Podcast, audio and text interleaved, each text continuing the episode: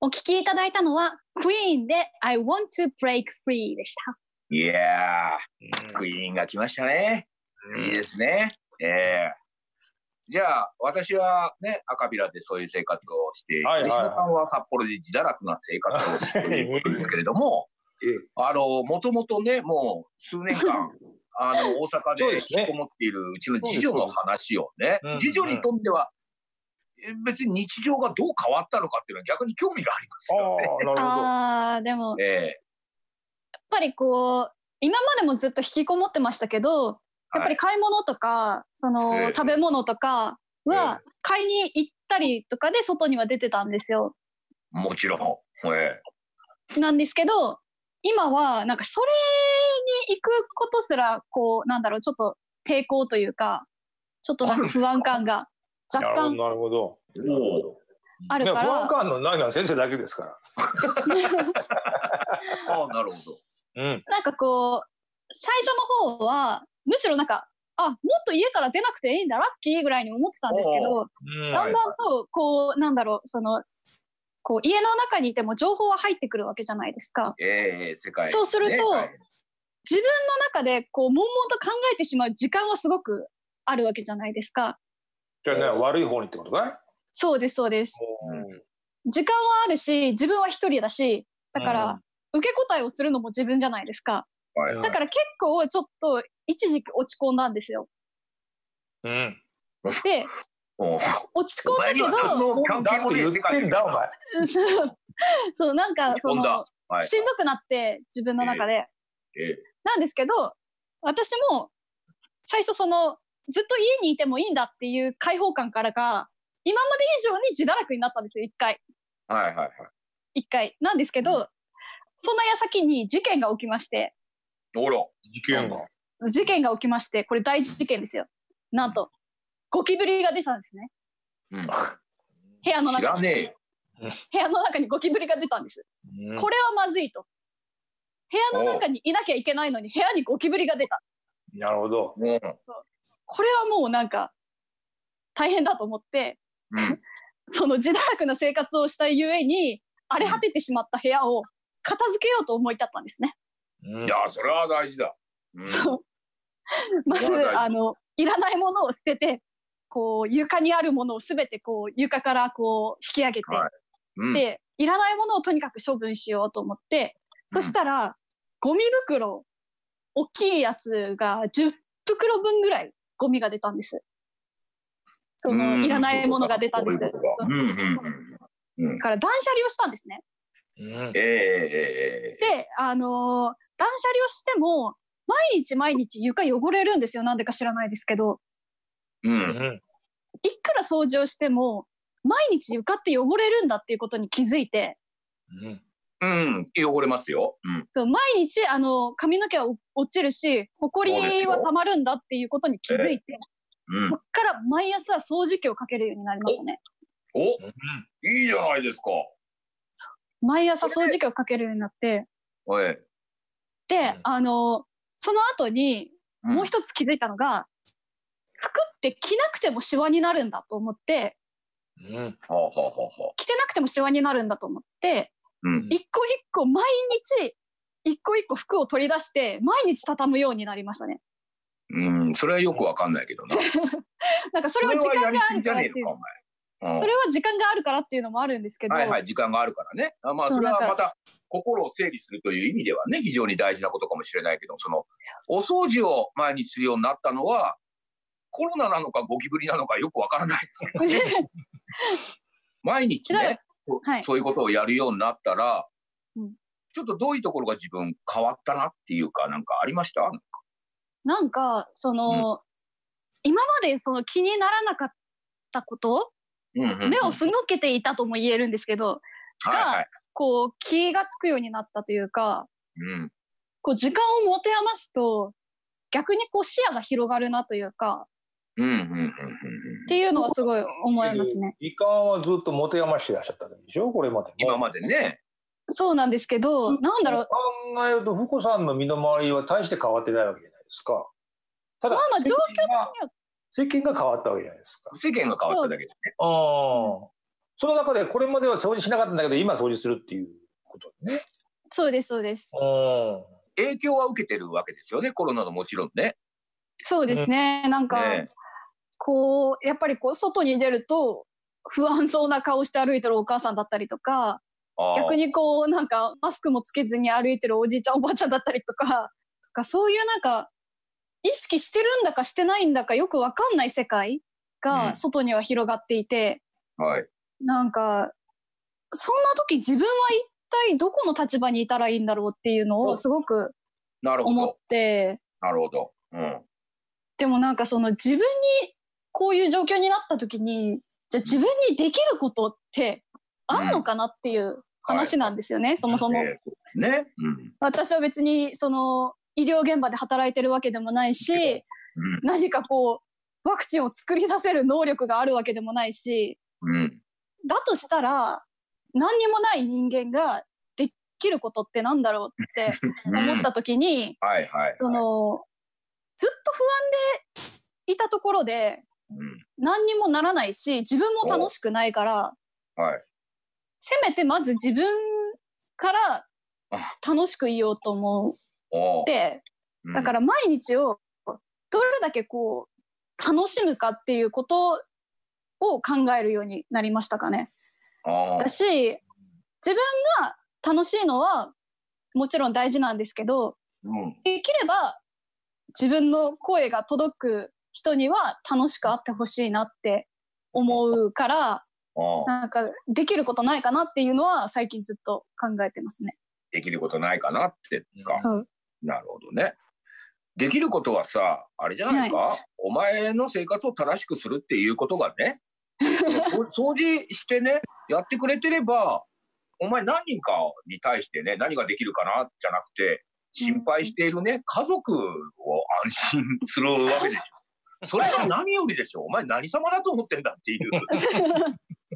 お母さんを安心させなさいよっていうなるほどそれだったら、毎日掃除して、その服を畳むでもいいけど、それをやっているというところをさ、ね、ちゃんと今日これやりましたっていうのを発信するだけでもね、お母さんに送ってあげるだけでも、お前世の中のために非常にいいことだよ、それは。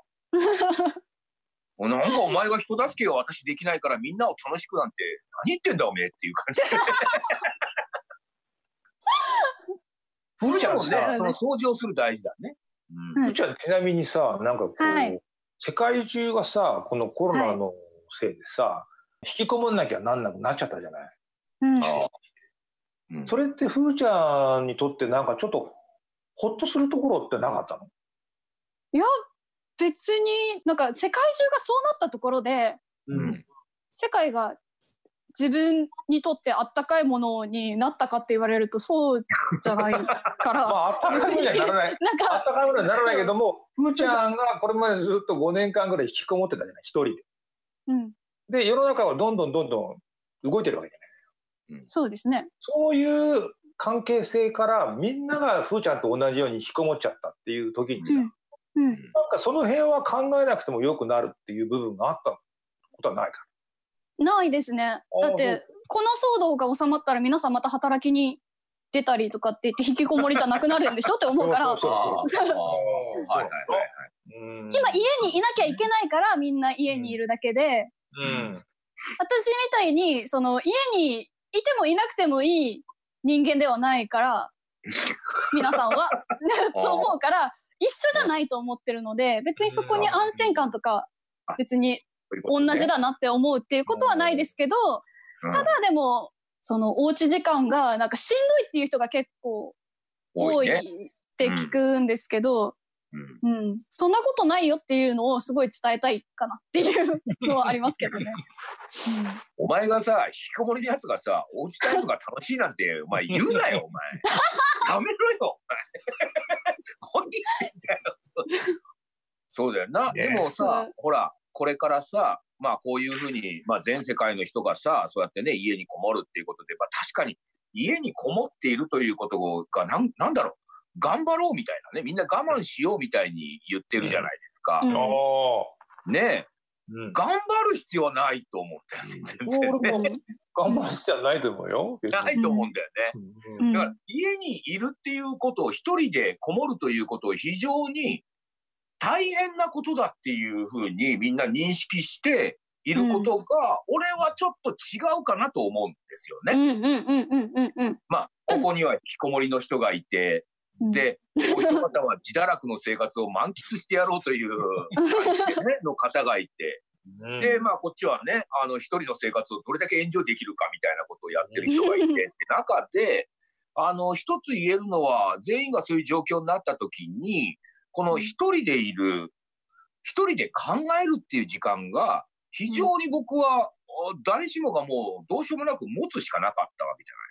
うんですね。この時にテレビのニュースだ、ネットのニュースだで、常にコロナが今こういう状況だっていう、そこばかりに気持ちがいっていると、せっかくのこの一人の時間を与えられたのに、結局社会の不安だけを押し付けられて、小さな個人が潰れていくみたいな現象になると、コロナの思うツボだなと思って、うん。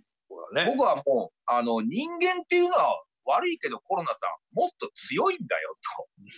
一人になったって、うん。全然我々はやっていけるしというかね、何か人の役に立てるとか、自分にとっていい時間っていうものが過ごせるんだっていう強さを示すというか、うん。うんあなたが、嬉野さんが自堕落にじゃあ過ごしてやろうっていうのも強さだと思うんですよ。これ非常に強いんですよ。コロナはなんとかね、あなたを外に出そうとしてるわけですよ。うん感染させようとしてね。そうそう嬉野さん、そうもうそろそろお前も我慢できないだろうと。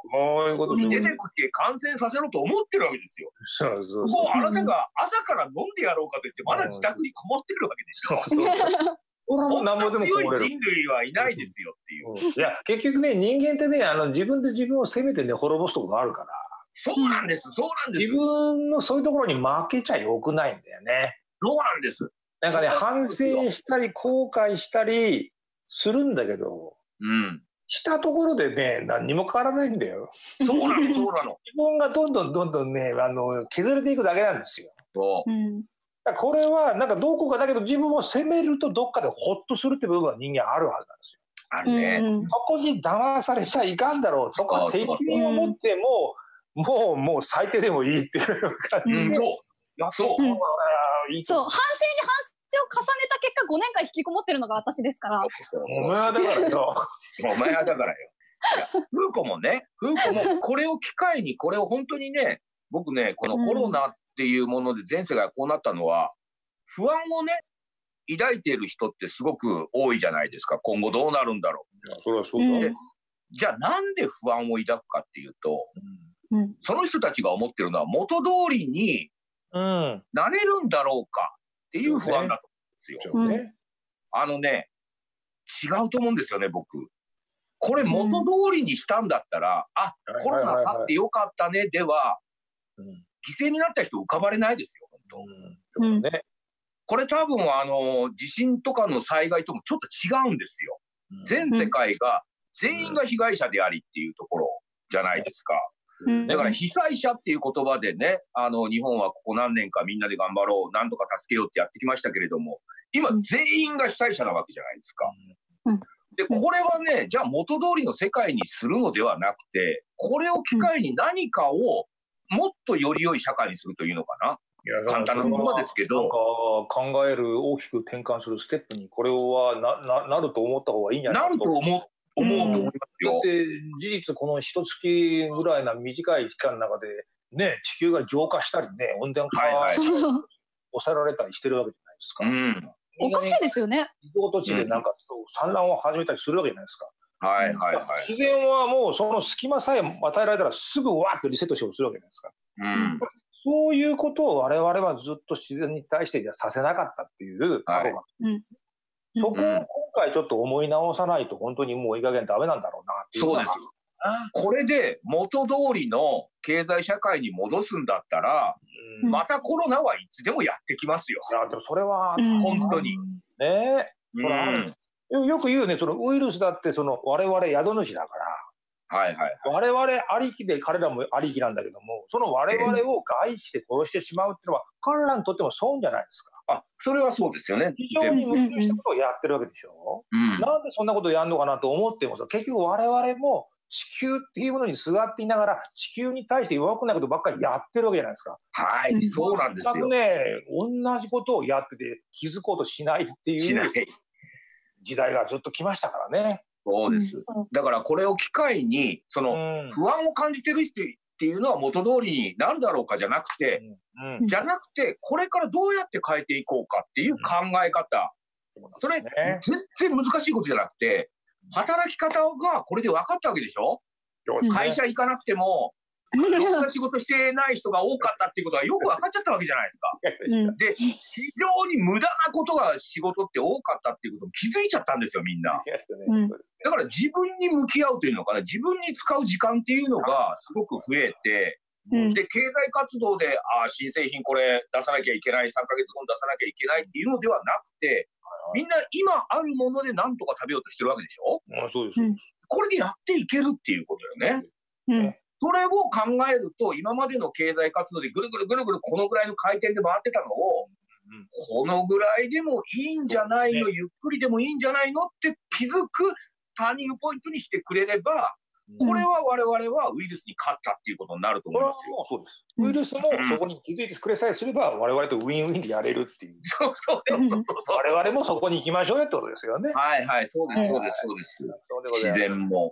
そう。ね。だから、まあ、フーコの話で言うと、とりあえずね、うん。コロナがあれなのかゴキブリなのかわからないけれども、その掃除をするというね、一日毎日掃除機をかけなきゃいけないんだっていう、それって自分に使う時間じゃないですか。そうですね。相手のため、社会のためっていう自分に使う時間じゃないですか。うん。自分に使う時間と仕事に使う時間が果たして今まで何対何だったんだろうって思うと、うん。今自分に使う時間が非常に多くなったと思うんですよね。うんで、これは自分に使う時間っていうのは多くて実は当たり前で、もほら、最初にそのお茶の話をしたじゃないですか。うはいはい。草使いの話をね。我々はお茶を立てて、その副さをね、ゆっくりこうやる時間すらなくしてるんですよ、昔と比べて。ね。ね。うんだから時間に追われているっていう中で、今回のやつでみんな時間を持て余すとか、どう過ごしたらいいんだ、じゃあもう YouTube でこういうもの見ようとか、ね、再放送とかやってるじゃないですか。はいはい時間の使い方っていうものにみんな向かされちゃったじゃないですか。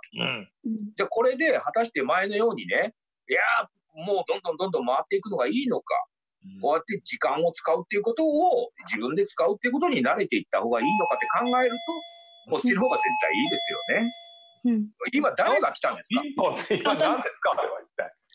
あれは一体。風子さんがなんか宅配かなんか来たんですかうんまあ、ということで、そろそろね、というお別れの時間ですね。ピンポンでね、ちょうどお別れの時間です。で、割といいまとめに入ったんですけど、ピンポンが聞こえそういうことでますからね。そろそろ申し訳ないお別れの時間ね。ええいい時間になりましたね。はいはい。ということで、また来月ね、はい。早く風子はハンコ持って出た方がいいんじゃないそうだね。ちょっと一瞬すいませんね。いいのいいの。いいね、いいんね、いいね。あとこっち閉めとくからね。うんそう、そういうこともある。あるからねという。ことでね、また来月はね、どういう状況になってるのか。お前、マイク切れよ。ということでね、えー、はい風子さんも戻ってきたっていうことでね。大変申し訳ございませんでした。大変申し訳ございません。あの、この2ヶ月間、ちょっとイレギュラーな放送になりましたけれども、来月ね、はいはいはいまたどうなるか、まだわかりませんけど、でも、なんか今日の話を聞いてね、それぞれの時間をもうちょっと大事にするというかね、うん、せっかくの逆に言えば機会ですから、ちょっとうん今までとは違う考え方で行動してみるっていうことで、我々はやっているということやっていきましょうね。えーじゃあね、ちゃんとメールの方も来てますからね、プレゼントうん当選者いきはいましょう。狂ったピエロさん、千葉県20代男性学生。はい頑張ってるか？キャサさん、徳島県50代女性会社員。ね。それから、ハリさん、愛知県40代男性会社員の方。はい。まだまだあげましょう。達也さん、愛知県50代男性。えーそして、ダマダマさん、埼玉県40代女性主婦の方。はい。で、なるなるさん、神奈川県30代男性会社員の方。うん。そして、風子さん、あ、風子さ埼玉県30代女性主婦の方。ん。えーそして、プロリンさん、茨城県30代男性の方、えーはいもう今日はボーンとね、ステッカーあげちゃいましょうということでございます。ぜひ貼ってください、本当に。えーいうことでね、また来月どうなるかわかりませんけれども、はいはい。まあまあまあまあ、うんまあなるようになるということで、いやそうでしょ。うん。えーもしかしたら私また来月も赤ビラにいるかもしれませんし。いるんじゃないですかね。うん。嬉野さんはね、朝からビールでも飲んで昼寝をしてるかもしれない。ますます自堕落になって、はい。えーね。風子さんはなんとか掃除を1ヶ月続けてほしい、これからもね。はいはい。私はもうずっと変わらずここにいます。